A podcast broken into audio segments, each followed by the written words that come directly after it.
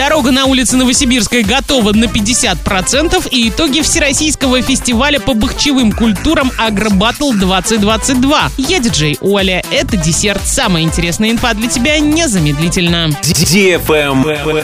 News. В Орске продолжается ремонт проезжей части по улице Новосибирской. Сейчас работы в общей сложности выполнены на 50%. Из них устройство основания выравнивающего слоя на 100%, устройство тротуаров на 50%, монтаж бортовых камней вдоль дороги на 80%, заездные карманы, парковки, площадки ожидания на 40%. Кстати, стоимость контракта более 166,5 миллионов рублей.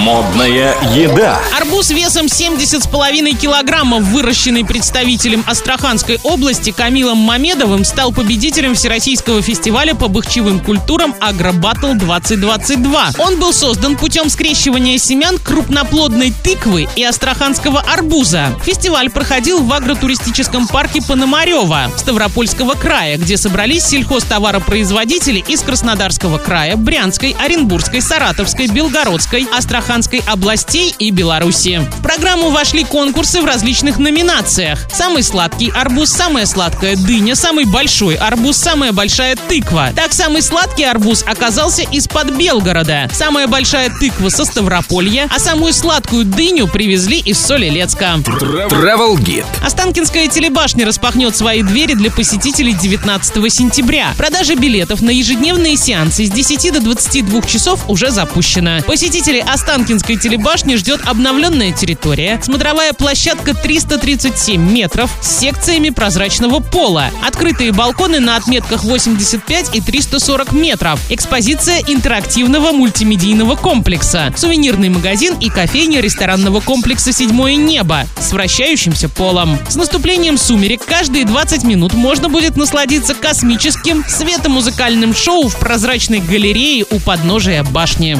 Без возрастных ограничений. На этом все с новой порцией десерта специально для тебя. Буду уже очень скоро.